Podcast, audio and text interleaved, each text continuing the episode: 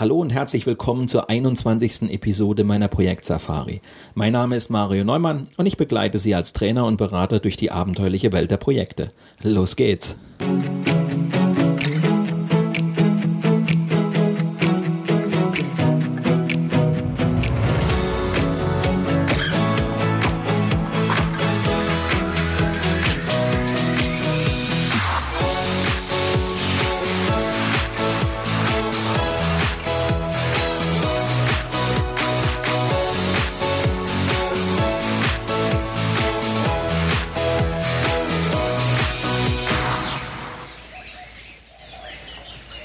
In der heutigen Sendung geht es um Saboteure. Schließlich können Projektgegner im Unternehmen, sofern sie nicht rechtzeitig entmachtet werden, unser Projekt zu Fall bringen. Wie also umgehen mit dem Feind in meinem Projekt? Um dem Phänomen Sabotage auf die Spur zu kommen, lohnt sich zunächst ein Blick auf die Ursachen für ein solches Verhalten. Wie kann es überhaupt so weit kommen? Wie ist es möglich, dass aus Projektgegnern Saboteure werden, die das Projekt ernsthaft gefährden? Wo liegen die Motive? Die meisten Saboteure stammen aus den Reihen des Linienmanagements, der Spezialisten oder der Anwender. Hin und wieder sabotieren auch Auftraggeber und Betriebsrat das Projekt. Mit diesen fünf Saboteuren beschäftigen wir uns in dieser Sendung etwas genauer. Also, bleiben Sie dran und lassen Sie sich inspirieren von der 21. Episode meiner Projektsafari.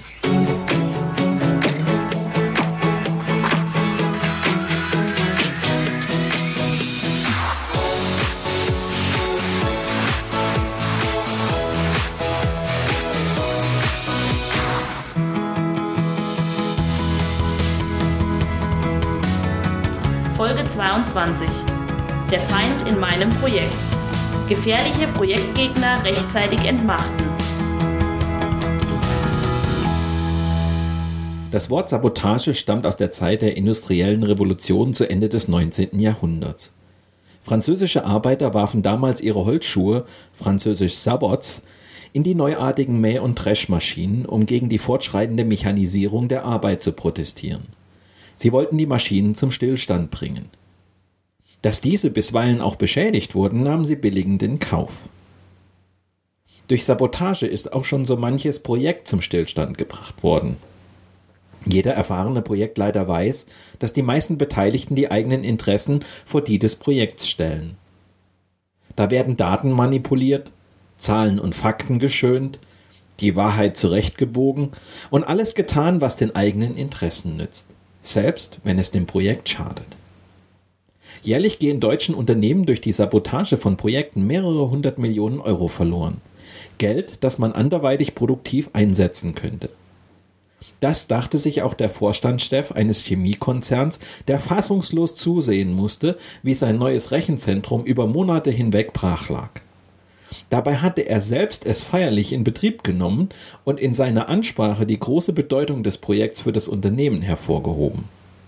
Auf zwei Etagen standen den IT-Teams des Konzerns nunmehr insgesamt 2000 Quadratmeter zur Verfügung.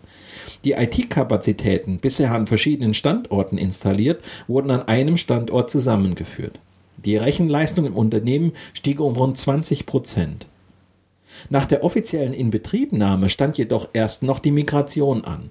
Die Systeme sollten möglichst schnell in das neue Rechenzentrum umziehen, die alten Rechenzentren nach und nach abgeschaltet werden. Mit dem Umzug waren im Wesentlichen die Techniker der bestehenden dezentralen Rechenzentren betraut. Sie waren als sogenannte Migrationsverantwortliche dafür zuständig, die Daten, Applikationen und Systeme in das neue Rechenzentrum zu überführen. Seltsam nur, dass das neue Rechenzentrum nach einem Jahr harter Arbeit immer noch fast leer stand. Die Migration hinkte ihrem Zeitplan ein ganzes Jahr hinterher. Die Projektlaufzeit wurde entsprechend von 16 auf 28 Monate verlängert. Ein solcher Verzug ist verwunderlich, denn eine Migration ist zwar keine leichte Aufgabe, aber auch kein Hexenwerk. Verständlich, dass der Vorstandschef tobte. Da hatte er in ein hochmodernes Rechenzentrum investiert, das nun leer stand und nutzlos einige tausend Euro pro Tag verschlang. Schlimmer noch, sein eigenes Image und das des Konzerns standen auf dem Spiel. Der Vorstandschef setzte seinem Projektleiter das Messer auf die Brust, den Umzug endlich voranzutreiben. Damit drohte auch für diesen die Neverending Story zum persönlichen Debakel zu werden. Der Projektleiter versuchte zunächst das Problem durch ein straffes Projektmanagement in den Griff zu bekommen. Die Migrationsverantwortlichen sollten ihre Schwierigkeiten in detaillierten Statusberichten darlegen. Das verschaffte ihm zwar einen Überblick, löste aber sein Problem nicht. Im Gegenteil, das Projekt geriet noch weiter in Verzug. Der Projektleiter kam sich vor wie Don Quixote im Kampf gegen die Windmühlen. Hatte sich denn alles gegen ihn verschworen? Verschworen? Das war das Stichwort, das ihn aufmerken ließ.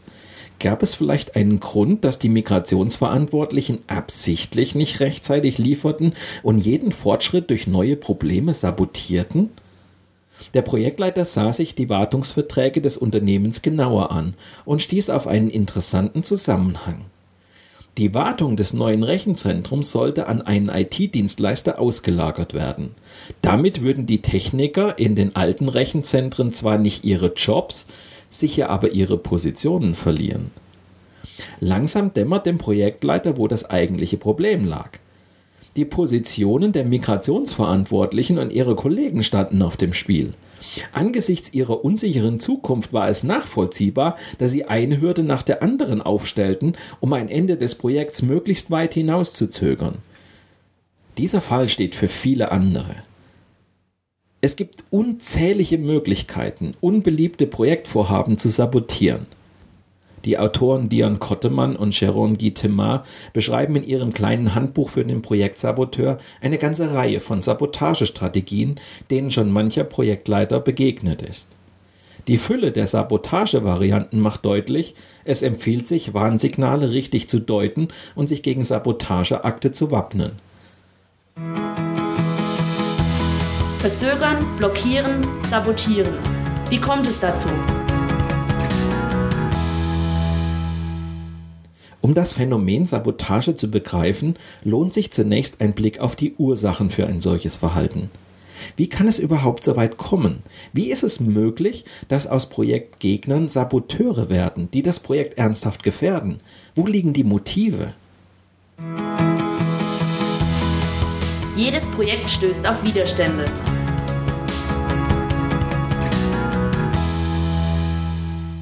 Es ist wirklich zum Haare raufen, jammert ein Projektleiter. Am Anfang habe ich alles gesagt und sämtliche Fakten auf den Tisch gelegt, aber niemand hat Notiz davon genommen. Jetzt aber, wo das Projekt läuft, kommen die Proteste. Diese Klage ist typisch und nicht verwunderlich. Für die meisten Betroffenen ist es schwierig, sich aus den Worten der Fachleute ein Bild davon zu machen, was genau auf sie zukommt. Am Anfang wissen sie wenig, ihre Sorgen und Ängste sind deshalb eher diffus. Je weiter das Projekt jedoch voranschreitet, desto klarer werden die Konsequenzen spürbar. Projekte werden initiiert, um Strukturen zu verändern oder Neuerungen einzuführen. Das geschieht in bester Absicht, provoziert aber immer auch Widerstände. Menschen werden aus ihrer vertrauten Situation herausgerissen, sind womöglich auch Verlierer der neuen Umstände. Jedes Projekt hat deshalb seine Gegner. Diese Widerstände sollten Sie ernst nehmen und von Beginn an in Ihren Planungen berücksichtigen. Nicht zuletzt auch deshalb, weil hier die Wurzeln für eine mögliche spätere Sabotage liegen. Motive. Warum Projektgegner zu Saboteuren werden. Gründe und Motive, die aus einfachem Widerstand gefährliche Sabotage werden lassen, sind vielfältig. Hier einige typische Ausgangspunkte. Negative Erfahrungen aus vorangegangenen Projekten haben zur Folge, dass auch im aktuellen Projekt sehr schnell Befürchtungen und Skepsis um sich greifen.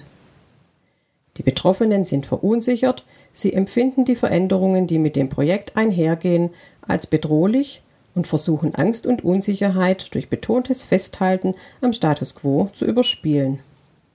Die Betroffenen haben massive Eigeninteressen.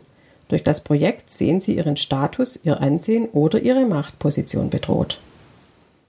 Es existiert das Gefühl, übergangen worden zu sein. Damit schwinden Verständnis und Identifikation für das Projekt. Hinter der Ablehnung des Projekts stehen taktische Erwägungen, die mit dem Projekt selbst nur wenig zu tun haben. Beteiligte trachten nach Rache und Vergeltung, weil es aus früheren Projekten noch offene Rechnungen zu begleichen gibt. Solche Ausgangslagen verlangen viel Gespür, um eine Eskalation bis hin zur Sabotage des Projekts zu vermeiden. Oft genug werden schon beim Aufsetzen des Projekts gravierende Fehler gemacht. Ein Beispiel. Das Projekt wird bewusst nur mit jungen, dynamischen Nachwuchskräften besetzt, die direkt an die Geschäftsleitung berichten, um auf diese Weise die sogenannte Lähmschicht des mittleren Managements vom Projekt fernzuhalten. Oder ein anderes Beispiel. Unter dem Deckmantel einer Strategie für die Zukunft wird ein Projekt mit einigen Keyplayern besetzt, die still und leise Fakten schaffen sollen, bevor die Mitarbeiter und der Betriebsrat Wind davon bekommen. Wer so vorgeht, fordert den Widerstand geradezu heraus.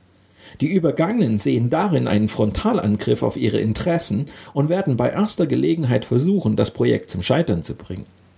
Oder sie erkämpfen sich zunächst eine einflussreichere Rolle, aus der heraus sie das Projekt dann erfolgreich sabotieren können. Oft nutzen sie die Instrumente des Projektmanagements, um ihr Ziel zu erreichen.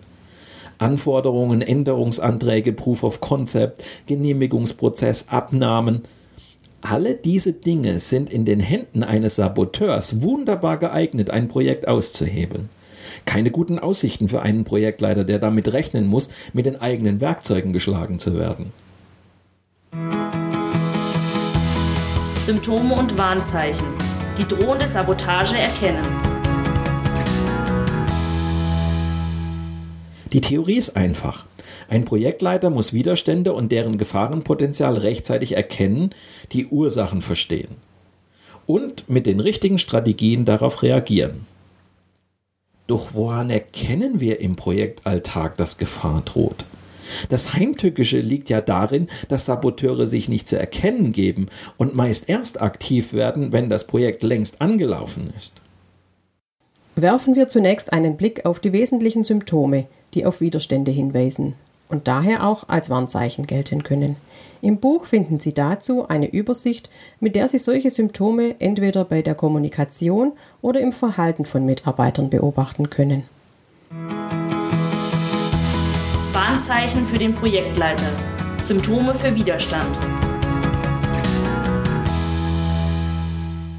Betrachten wir die in der Übersicht aufgelisteten Widerstandsformen näher, fällt ein gemeinsamer Nenner auf. Bis auf wenige Ausnahmen handelt es sich um Verhaltensweisen, deren böse Absicht der Mitarbeiter jederzeit dementieren kann. Der Widerständler hält sich also immer ein Hintertürchen offen, um sich aus der Affäre ziehen zu können. Zum Beispiel kann er behaupten, er habe eine notwendige Projektarbeit nicht erledigen können, weil ein dringender Kundenauftrag dazwischen gekommen sei. Dies sei ja wohl im Interesse des Unternehmens gewesen. Oder ein Mitarbeiter führt eine Aufgabe, die ihm übertragen wurde, scheinbar willig aus, scheitert dabei jedoch und dreht den Spieß um. Ich habe gemacht, was Sie gesagt haben, aber es hat leider nicht funktioniert. Wenn Sie gegen solche Formen des Widerstands kämpfen, kann bald das ganze Projekt zum Stillstand kommen. Mitarbeiter und Führungskräfte stehen dann daneben, zucken bedauernd mit den Schultern und freuen sich insgeheim darüber, dass nichts vorangeht. Wie reagieren Sie rechtzeitig, um eine solche Situation zu vermeiden? An dieser Stelle bewährt es sich, wenn Sie auf eine solide durchgeführte Stakeholder-Analyse aus Folge 14 zurückgreifen können. Denn dann kennen Sie die kritischen Kandidaten ja bereits. Die Saboteure fallen in die Kategorie der negativen Aktivisten, zählen also zur Gruppe der Projektbetroffenen, die im Unternehmen über viel Macht und Einfluss verfügen und zudem durch das Projekt stark tangiert werden. Sind nun Kräfte am Werk, die das Projekt ausbremsen, liegt der Schluss nahe, einer dieser negativen Aktivisten ist offenbar tatsächlich aktiv geworden. Strategien gegen die häufigsten Saboteure.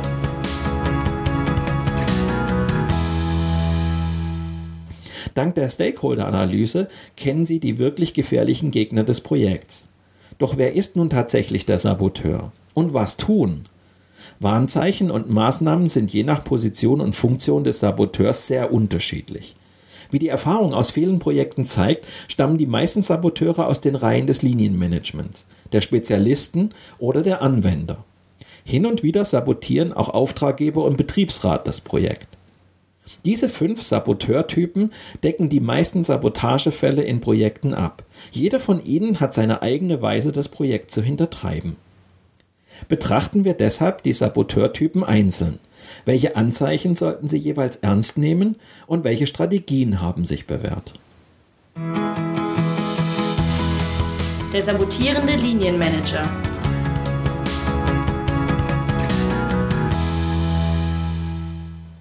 Ein Linienmanager liebt Ruhe im Unternehmen. Ihm liegen stabile Prozesse am Herzen. Ein Projekt, das ja stets Änderungen bezweckt, steht in dieser Haltung schon per Definition entgegen. Trotzdem leistet ein Abteilungsleiter in der Regel keinen offenen Widerstand, sondern agiert eher hinter den Kulissen, um Veränderungen und damit auch Projekte zu verhindern. Gelingt ihm das nicht, verlegt er sich gerne auf Widerstand durch Zustimmung.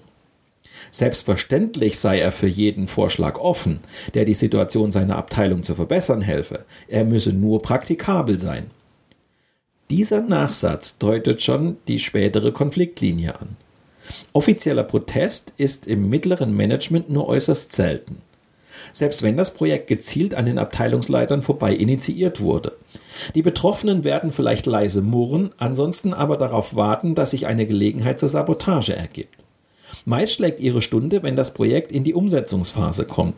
Nun werden sie ihr Detailwissen dazu nutzen, die Vorschläge des Projektteams abzublocken oder in der Praxis scheitern zu lassen.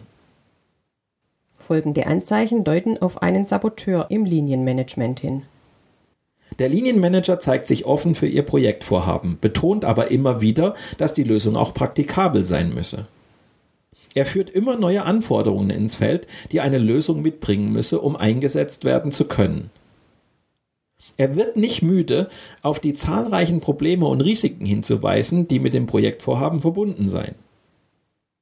Er hält wichtige Informationen zurück, und zwar mit der Begründung, dass ihm nicht bewusst gewesen sei, dass sie für das Projekt von Belang sind. Er verlangt während der Umsetzung immer neue Extrawürste, wodurch sich das Projekt verspätet und immer teurer wird. Er stellt aus immer neuen gewichtigen Gründen dringend benötigte Mitarbeiter nicht für die Projektarbeit frei. Er taucht immer wieder im Tagesgeschäft ab und ist für Sie und Ihre Projektmitarbeiter nicht oder nur äußerst selten zu sprechen. Strategien und Maßnahmen. Sorgen Sie dafür, dass Ihr Auftraggeber bzw. das Top-Management Aufgaben und Verantwortlichkeiten klar zuweist. Das führt dazu, dass die Führungskräfte Farbe bekennen und entscheiden müssen, ob sie sich offen zu ihrer Ablehnung bekennen oder ob sie die Aufgaben und damit auch die Verantwortung übernehmen. Begegnen Sie Widerständen, die von Eigeninteressen motiviert sind, mit Verhandlungen, in denen Sie die Interessen der Linienmanager zumindest teilweise berücksichtigen holen Sie sich Rückendeckung durch Ihren Auftraggeber und machen Sie durch ein klares und entschiedenes Vorgehen deutlich, dass für den betreffenden Linienmanager keine Hoffnung besteht, die eigenen Vorstellungen doch noch durchsetzen zu können. Der sabotierende Spezialist.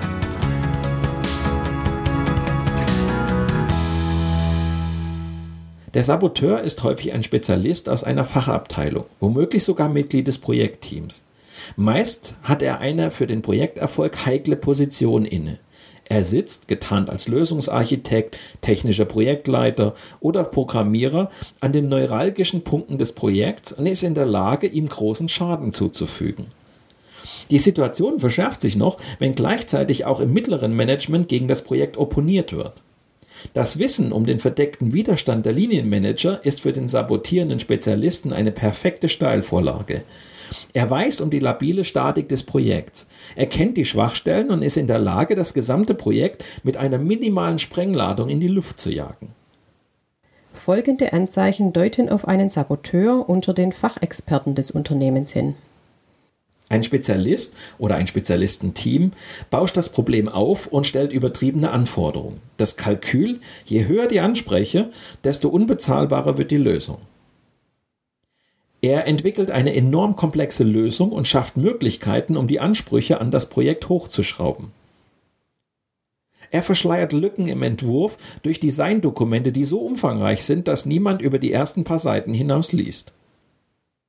Er entscheidet sich für Technologien und Lösungen, von denen er selbst wenig Ahnung hat und die so neu sind, dass Kinderkrankheiten vorprogrammiert sind.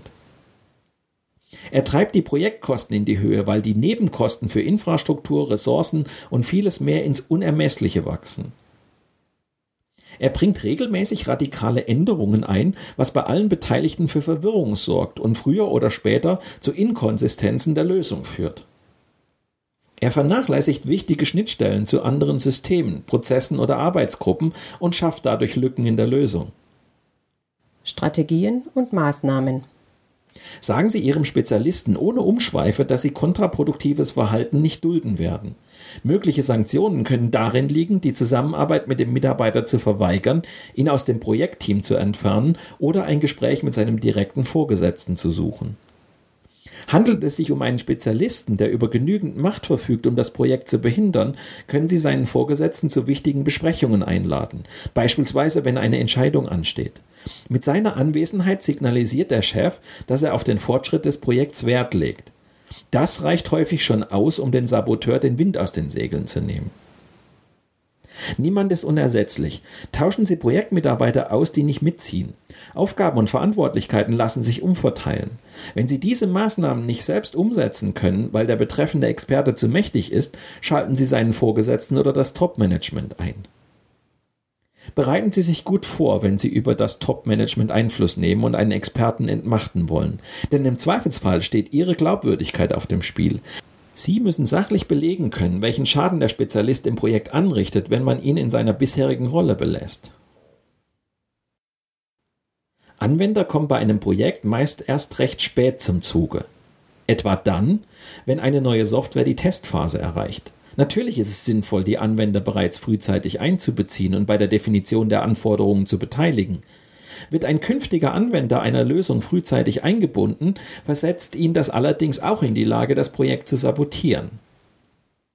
Folgende Anzeichen deuten auf Sabotage bei den künftigen Anwendern der Projektergebnisse hin. Die Anwender halten sich bei der Definition der Anforderungen vornehm zurück und überlassen es den Spezialisten im Projekt, die Anforderungen zu spezifizieren. Sie nehmen die Genehmigung der Anforderungen zum Anlass, über alles im Detail noch einmal zu diskutieren, weil Sie ja, wie Sie selbst argumentieren, die Dinge verstehen wollen. Sie verweigern die Einwilligung auch dann noch, wenn Ihr Team und Sie selbst als Projektleiter alle Details eingehend dargelegt haben. Sie sorgen dafür, dass dem Projekt während der Umsetzung immer neue Anforderungspakete aufgebürdet werden. Sie stellen ausgerechnet bei den Tests fest, dass das neue System keinesfalls ihren Erwartungen entspricht und lehnen es daraufhin ab. Sie streuen Gerüchte und sorgen im Unternehmen für Klatsch und Tratsch, was nicht nur Widerstand gegen das Projekt forciert, sondern sie zu immer neuen Dementis zwingt. Sie sorgen dafür, dass ein aktuelles Problem im Projekt, über das Sie gerade gesprochen haben, binnen einer Stunde auf dem Schreibtisch Ihres Auftraggebers landet. Strategien und Maßnahmen Zeigen Sie Verständnis und erkennen Sie an, dass Anwender bei der Ankündigung von Änderungen unsicher werden und herausfinden wollen, was die Neuerung für sie persönlich bedeutet. Hüten Sie sich davor, mit der Projektarbeit zu beginnen, bevor alle Anforderungen und Spezifikationen genehmigt sind. Zeigen Sie Ihrem Auftraggeber lieber auf, wer eine Genehmigung gerade hinauszögert. Stellen Sie Zielklarheit her. Wenn die Anwender das Projekt verstanden haben und den Nutzen für das Unternehmen erkennen, findet es oft die notwendige Akzeptanz. Der sabotierende Auftraggeber.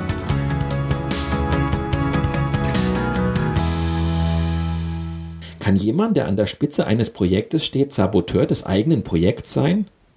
So unglaublich es klingt, es gibt auch Projekte, an deren Scheitern der Auftraggeber selbst ein Interesse hat. Das ist vor allem dann der Fall, wenn ein Erfolg seine Machtposition gefährden könnte.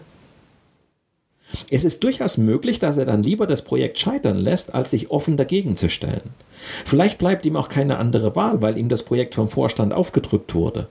Unter solchen Voraussetzungen steht es schlecht um das Projekt. In der Regel ist es zum Scheitern verurteilt.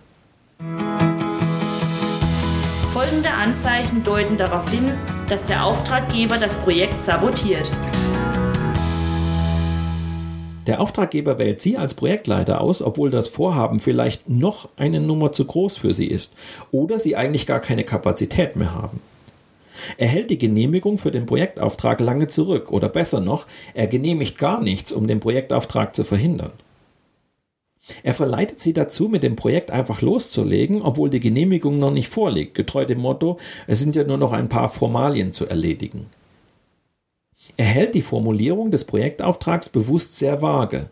Was im Projekt eigentlich erreicht werden muss, bleibt völlig im Unklaren. Er verweigert die Zusammenarbeit und zugesagte Spezialisten. Meist muss deren Unentbehrlichkeit im Tagesgeschäft als Entschuldigung herhalten. Er verzögert wichtige Entscheidungen. Immer wenn Sie eine Entscheidung brauchen, fehlt ein Verantwortlicher, der sie treffen kann oder will. Er nutzt den schwammig formulierten Projektauftrag, um jede Menge Änderungen einzufordern, die das Projektende in weite Ferne rücken lassen. Strategien und Maßnahmen. Sprechen Sie mit Ihrem Auftraggeber vorsichtig, aber offen und ehrlich über Ihre Befürchtung, dass er womöglich nicht voll hinter dem Projekt steht. Finden Sie heraus, was ihn zu dieser Haltung veranlasst. Beziehen Sie das Top-Management in die Diskussion mit ein, um zu erreichen, dass es den Auftraggeber von der Notwendigkeit des Projekts überzeugt.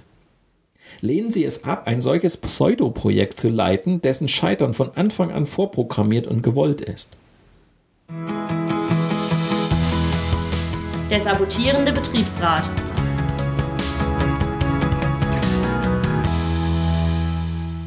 Als Projektleiter müssen Sie kein Experte für Arbeitsrecht sein. Dennoch sind einige Grundkenntnisse erforderlich, sofern das Projekt Veränderungen im Unternehmen bewirkt. Andernfalls besteht die Gefahr, ohne böse Absicht eine juristische Tretmine nach der anderen auszulösen und insbesondere auch die Mitbestimmungsrechte des Betriebsrats zu übersehen. Während Mitarbeiter eher selten offen gegen ein Projekt opponieren, kann sich der Betriebsrat das durchaus leisten. Er kann sich mit Verweis auf seine Mitbestimmungsrechte querlegen, wenn ihm etwas gegen den Strich geht oder er die Interessen der Beschäftigten, so wie er sie versteht, durch das Projekt beeinträchtigt sieht. Dieser offene Widerstand ist für Sie als Projektleiter zwar lästig und zeitraubend, hat aber gegenüber anderen Saboteuren einen unschätzbaren Vorteil. Man kann sich mit dem Gegner auseinandersetzen und eine Lösung aushandeln. Folgende Anzeichen deuten darauf hin, dass der Betriebsrat das Projekt sabotiert. Der Betriebsrat sucht im Zusammenhang mit dem Projekt immer wieder das vertrauliche Gespräch mit ihrem Auftraggeber. Er ist in Pläne eingeweiht und über Projekt interner gut unterrichtet, obwohl kein Mitglied des Betriebsrats im Projekt selbst vertreten ist. Der Betriebsrat bereitet ein alternatives Projekt vor, das viel eher die Zustimmung der Belegschaft finden dürfte als ihr Projektvorhaben.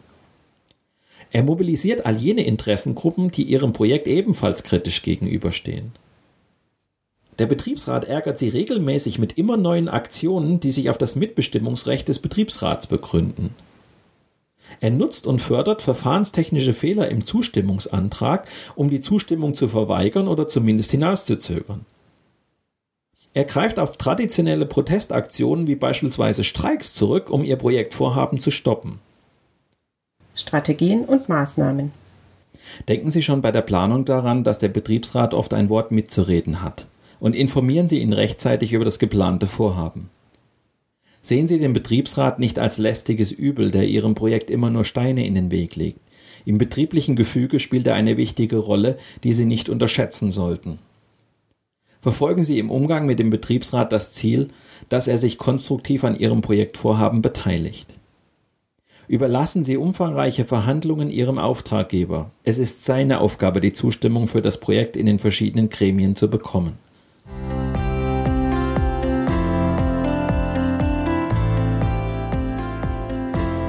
Zum Abschluss dieser Folge noch einige Survival-Tipps.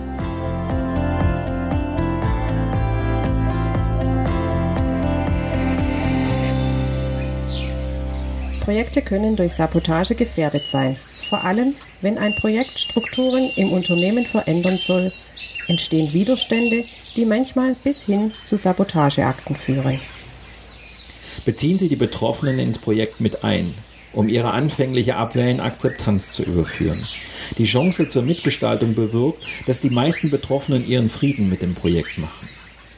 Begegnen Sie Widerständen, die von Angst getrieben sind, mit Kommunikation. In Einzelgesprächen ebenso wie in der Gruppe, zum Beispiel in geeigneten Workshops. Begegnen Sie Widerständen, die durch Eigeninteressen motiviert sind, mit Verhandlungen, in denen Sie diese Interessen zumindest teilweise berücksichtigen. Oder machen Sie in aller Deutlichkeit klar, dass Ihr Gegenüber seine Vorstellungen begraben kann. Halten Sie bei politischen Querschüssen konsequent auf der Machtebene dagegen. Auf kühl kalkulierte Schachzüge sollten Sie ebenso kühl kalkuliert antworten. Mobilisieren Sie hierzu Ihre Verbündeten im Management. Weitere Informationen zu mir und meiner vielfältigen Arbeit als Trainer und Berater finden Sie auf meiner Internetseite unter www.projektsafari.de. Und wenn Sie Anregungen oder Fragen haben oder einfach nur mit mir ins Gespräch kommen wollen, dann rufen Sie mich an oder schicken Sie mir eine E-Mail. Die Kontaktdaten finden Sie auf meiner Internetseite. Die kommende Sendung beginnt mit den berühmten Worten der Apollo 13 Mission. Houston, wir haben ein Problem. Es gibt keine Garantie, dass Sie mit einem noch so guten Plan durch das Projekt kommen. Ein unvorhergesehenes Ereignis kann Sie völlig aus der Bahn werfen. Dann gilt es, einen kühlen Kopf zu bewahren, nicht nur bei der Apollo-Mission. Mit diesem Ausblick endet die 21. Episode meiner Projekt-Safari. Danke fürs Zuhören, empfehlen Sie mich weiter und bleiben Sie mir auch während der kommenden Episoden treu.